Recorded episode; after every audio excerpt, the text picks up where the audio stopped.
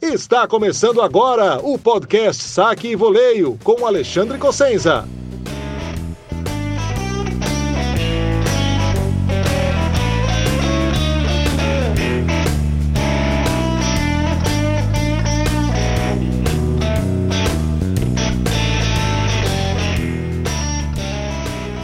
Fala pessoal, o podcast Saque Voleio Shorts de hoje traz a minha análise da final masculina de Roland Garros com Novak Djokovic e Casper Ruud, junto com o que eu achei da campanha do Sérvio em Paris esse ano, e em seguida vou colocar aqui também minha opinião sobre o debate sobre o melhor de todos os tempos, o maior de todos os tempos, enfim, o que seja, que é um assunto que sempre volta à tona quando o Djokovic, o Nadal ou o Federer um tempo atrás, né, quando um dos três ganha alguma coisa grande. Para lembrar para todo mundo, o podcast Saque Voleio Shorts é só um pedaço do podcast Saque Voleio, que é distribuído na íntegra para todos os apoiadores do blog. Lá esse mesmo episódio tem análise da final feminina, o balanço da campanha da Bia Dade Maia, é o que significou para a Iga Swiatek ganhar Roland Garros né, de novo. Tem um resumão completo do torneio falando de chave masculina, feminina, brasileiros, separação da Luiz Stefani com a Gabriela Dabrowski. Enfim, tem muita coisa, muito mais conteúdo que aqui, porque o shorts é para ser curtinho mesmo, só um aperitivo. Então vocês ficam agora com a análise da final masculina, que é um áudio que eu enviei para os apoiadores do blog logo depois do jogo e em seguida eu comento Djokovic e o debate sobre o melhor ou maior da história. Análise flash: Djokovic Rude 766375. Djokovic campeão, tricampeão de Roland Garros, campeão de 23 slams, maior campeão de slams em simples na história do tênis masculino. É, muita coisa para falar. Um jogo que foi menos equilibrado do que esse placar sugere. Né? Até o 7-5 do terceiro set ele teve uma cara meio protocolar ali, tá? dava a impressão o tempo todo que a hora que, que o Djokovic quisesse ele ligava o turbo e decidia o jogo. Mas vamos lá, acho que o, o primeiro set do Rudy é muito bom. E eu acho que isso deu a emoção da partida, né? Porque o primeiro set foi, foi bem interessante. Uh, o, o, o Rudy tava com a bola bem funda, tava com a bola bem pesada, tava errando pouco Tava conseguindo forçar erros do Djokovic. E ele quebra ali no começo, 4-2, e beleza, né? Até, seis, até aí não é novidade nenhuma o Djokovic começar um jogo um pouquinho mais, né? Menos calibrado, menos afiado. Ainda mais um jogo que a gente sabe que ele tem uma margem né, de, de folga. Ele nunca tinha perdido um set pro Rude, continua sem perder. E normal. E aos poucos ele vai entrando no jogo, equilibrando, ele devolve a quebra ali no 4-4, salva um breakpoint, é, que, que é bem importante, né? Ele quebra no 4-3, né? Então 4-2 para 4-3, ele salva, ele salva um break, iguala 4-4 e vai pro tie break. E aí, aí é que é o negócio, né? Porque assim, você pega um set maravilhoso que o Wood fez, né? Acho que né, não, não tinha muita coisa diferente que ele pudesse fazer. É aquela coisa que eu falo, ele tem um tênis muito bom, acima da média, inteligente, de construção de ponto, mas ele não tem aquele golpe destruidor que vai dar ponto para ele, é, que vai decidir, que vai matar pontos é, consistentemente contra o Djokovic. Como tem um Vavrinka com backhand, como tem a direita do Del Potro, enfim. Né, como o forehand do Nadal faz, de, de, de, não de matar assim o ponto o tempo todo, de destruir, mas ele consegue empurrar o Djokovic para trás de uma maneira que os outros não conseguem. E quando vai pro tie break, o, Djokovic liga o modo tie break dele, né? No modo tie break final de slam. Os três primeiros pontos são muito bons, dos, inclusive assim, do Rude, né? O Rude joga muito bem dois pontos ali. O primeiro ponto ele joga muito bem, toma uma paralela de fora para dentro do Djokovic que vai na linha, né? Uma direita. Aí tem outro ponto, dos três, acho que foram dois ralis longos que o Djokovic ganha e ele meio que desmonta o Rude, né? Porque faz 3-0 e era um mini break só. Só que o, o, o, o Rude acho que sente ali que, putz, o cara tem um nível para cima que eu não tenho. Né? E eles jogam o tie break, termina 7-1. O Djokovic nenhum erro não forçado.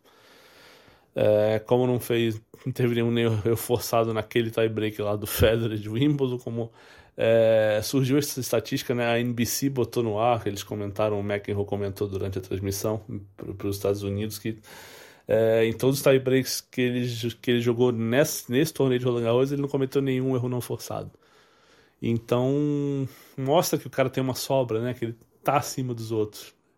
E o cara que faz isso com o Federer na final de Wimbledon consegue fazer isso com o Rude, né? Numa final de Roland Garros, ou, ou fez um tie-break muito bom contra o Nadal naquele ano que, o, que ele ganhou do Nadal, né? 2021, se eu não me engano. É, e é praticamente o tie-break que decide o jogo, né? Termina ali com o, o, o Nadal comete uns erros imperdoáveis naquele tie-break, mas não é não é só aquilo, né? O Djokovic estava muito bem ali. E, e aí o Djokovic tem aquela capacidade, né? Que o Nadal e Federer têm e tinham. Não sei se, hoje não sei se eu falo de Nadal e Federer no presente ou no passado. Mas de entender a hora que, que, tem que, se, que você tem que né, é, matar o jogo. E ele praticamente mata o jogo quando ele começa o segundo set abrindo 3-0. Né? E o Rude, o Rude claramente ele sente o baque de perder o tie break. Né? Ele começa o segundo set, a bola dele não tem, a mesmo, não tem o mesmo peso, ele não está empurrando o Djokovic para trás. E o Djokovic quebra ali, faz 3-0 e entra em modo administrativo, né? Gerenciando o jogo ali. Você vê que ele não quebra mais o Rude até terminar o set, mas ele também não cede nenhum tie break. O jogo está muito na mão dele. E o terceiro set não é muito diferente, apesar de ir um pouquinho mais longe, né? Porque ele só vai lá até o décimo segundo game.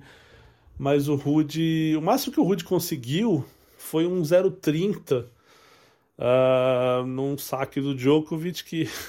ele ainda dá azar, né? Porque ele tá 0,30 e o Djokovic manda uma direita que toca na fita e cai ali do lado do Rude. Depois o Djokovic faz um ace, volta e, e confirma o saque.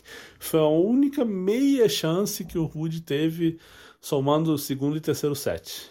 E, e aí o Rude é quebrado ali no 5-5 e o Djokovic fecha, né? 7-5, não tinha tinha muito o que argumentar, acho que nem tem muito mais o que comentar, é muito protocolar o jogo do depois do primeiro set, eu acho, sabe?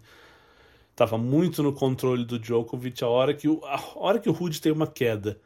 Porque se o Rude, eu não sei, né, se ele não tinha energia ou se ele quis tentar mudar alguma coisa para achar um buraco que fosse num dia ruim do Djokovic, mas a bola dele não anda no segundo, no segundo set como andou no primeiro.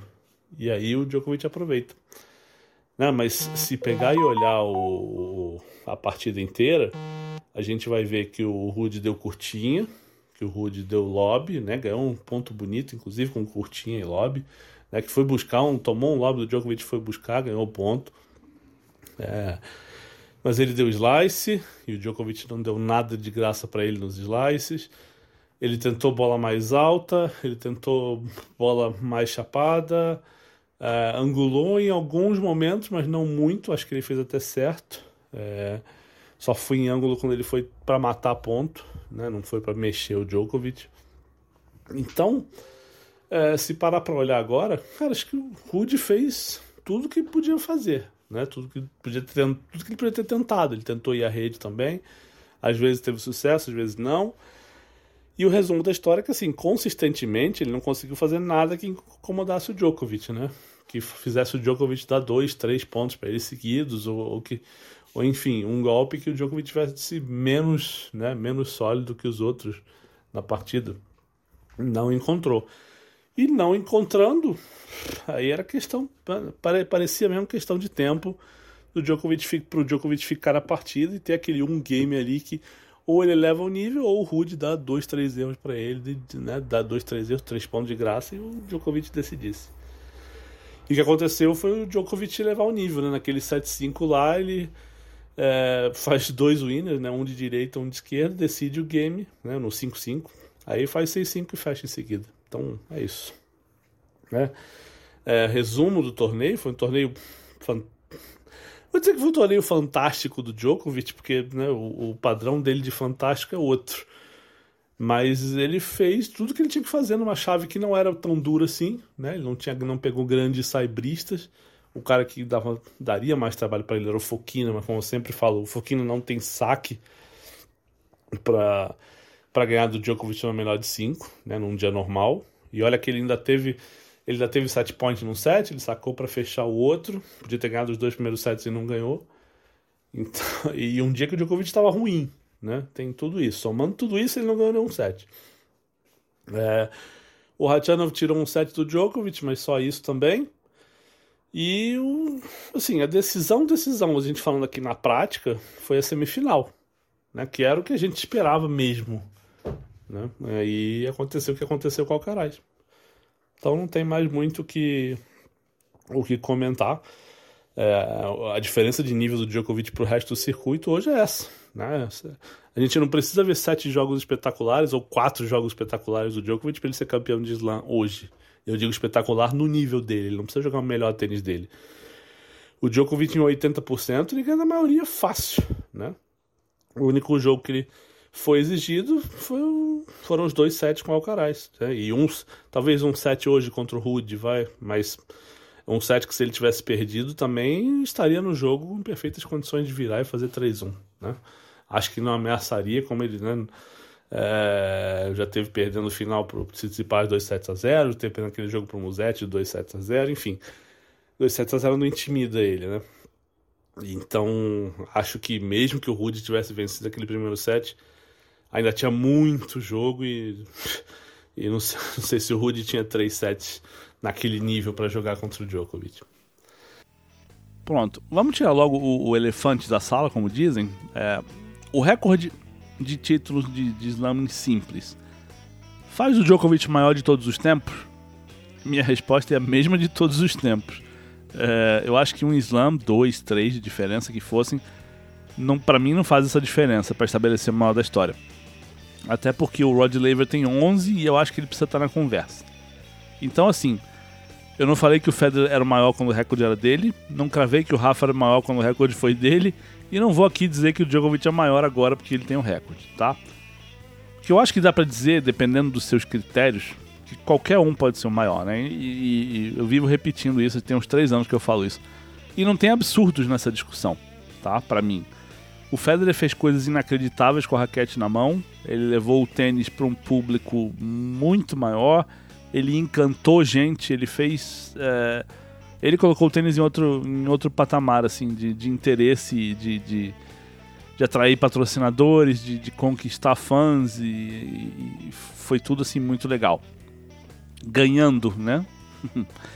o Nadal também, e teria feito muito mais se não tivesse lesionado tanto. E se a gente colocar as lesões na conta, né, o que o Rafa teve de superar para chegar a 22 slams, o que ele fez foi monstruoso. E os 23 do Djokovic também, porque como eu sempre digo, ele teve uma dificuldade muito para chegar. Eu falava isso quando estavam os três empatados em 20, inclusive. A dificuldade do Djokovic para chegar nesse número é muito maior porque ele pegou Federer e Nadal no auge, né? Então se a gente está discutindo que, que os três são os maiores da história, o Djokovic derrubou os dois e se tornou maior. Isso é gigantesco, né? Esse é o argumento a favor do Djokovic, tá? E aqui eu tô só falando de tênis, tá? Porque o Djokovic talvez seja tecnicamente superior aos outros dois, mais completo. E aí vai de como as pessoas querem levar essa discussão. Porque você pode parar a conversa aí, dizendo que o Nole é mais completo, ou você pode argumentar que se o Nole é mais completo e o Nadal ganhou 22, só um a menos e com tanta lesão, Nadal precisa ser visto como maior. Enfim, é uma discussão que não tem fim. É, e isso, repito, se a gente ficar só no tênis. Porque fora do tênis, a gente vai entrar na questão da vacina, da posição que o Djokovic tomou durante a pandemia, de organizar torneio, que eu sou totalmente contra, né, que Federer e Nadal não tem algo assim negativo no currículo. Mas esse é outro elemento. E eu, né, repito, eu, eu acho o Lever gigante porque ele ganhou 11 slams e ficou 5 anos sem poder jogar esses slams, né, quando se profissionalizou. Então estava no auge físico e técnico e quando chegou esse momento, ele sai do, do tênis amador para se profissionalizar e é proibido de jogar slams. E volta em 68, quando o tênis vira aberto para os profissionais, e fecha o Grande Slam de calendário pela segunda vez na carreira.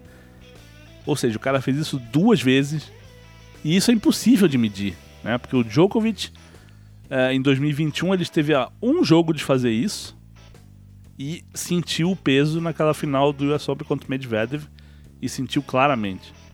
E a gente tá falando de um cara, tá comparando com o Rod Laver que fez isso duas vezes, tá? Então, respeitem o Rod Laver, nunca, nunca tirem ele dessa discussão. Mas vamos voltar a falar de Roland Garros. A campanha do Djokovic foi excelente, a chave também era fácil até a semi, né? Não tinha nenhum grande saibrista, fácil para os padrões dele, evidentemente. O Foquino ainda deu um trabalho ali, podia ter vencido os dois primeiros sets, mas não venceu nenhum no fim das contas. A decisão mesmo na prática foi a final contra o Alcaraz e uma final decepcionante por ter acabado como acabou, né? Mas principalmente porque estava um jogaço até terminar o segundo set. Jogão empatado, cheio de pontos espetaculares e termina porque o Alcaraz tem cãibra no corpo inteiro. Né? Um garoto de 20 anos fazendo a partida da vida dele, numa exigência física que já era grande, mas com a tensão inteira que ele sentiu, o corpo travou. Aí depois disso o jogo acabou e é uma enorme decepção, mas paciência. E hoje foi isso, gente. Quem gostou dos shorts e quiser ouvir o podcast na íntegra, só precisa apoiar o blog. Vai lá no Apoia-se, né? O site é apoia.se barra saque e voleio. E com 15 reais por mês, no mínimo, você vai ter acesso ao podcast inteiro, completaço. E você também vai poder acessar o grupo de apoiadores do Telegram, né? Onde eu distribuo é, esses, essas análises flash, né? Logo depois do fim das partidas. Tem também áudios de entrevistas de brasileiros e estrangeiros. É, organizo também o Circuito dos Palpitões, que é um jogo que a gente preenche as chaves de vários torneios ao longo da temporada e vai somando ponto. E também faço comentários em áudio de vez em quando sobre qualquer assunto relevante que um apoiador levantar. Então, quem gostar está convidado para conhecer o pacote dos apoiadores. Quem preferir ouvir só os shorts é bem-vindo também. E mais bem-vindo ainda se ajudar a divulgar o podcast compartilhando links com os amigos que gostam de tênis. Agradeço de coração. E quem quiser entrar em contato para parcerias, patrocínios ou só mesmo para dar um feedback, pode mandar um e-mail para ac.cosenza.org ou pode mandar mensagem direta no Instagram ou no Twitter que eu leio e respondo assim que possível, beleza? Até a próxima, gente. Um abraço.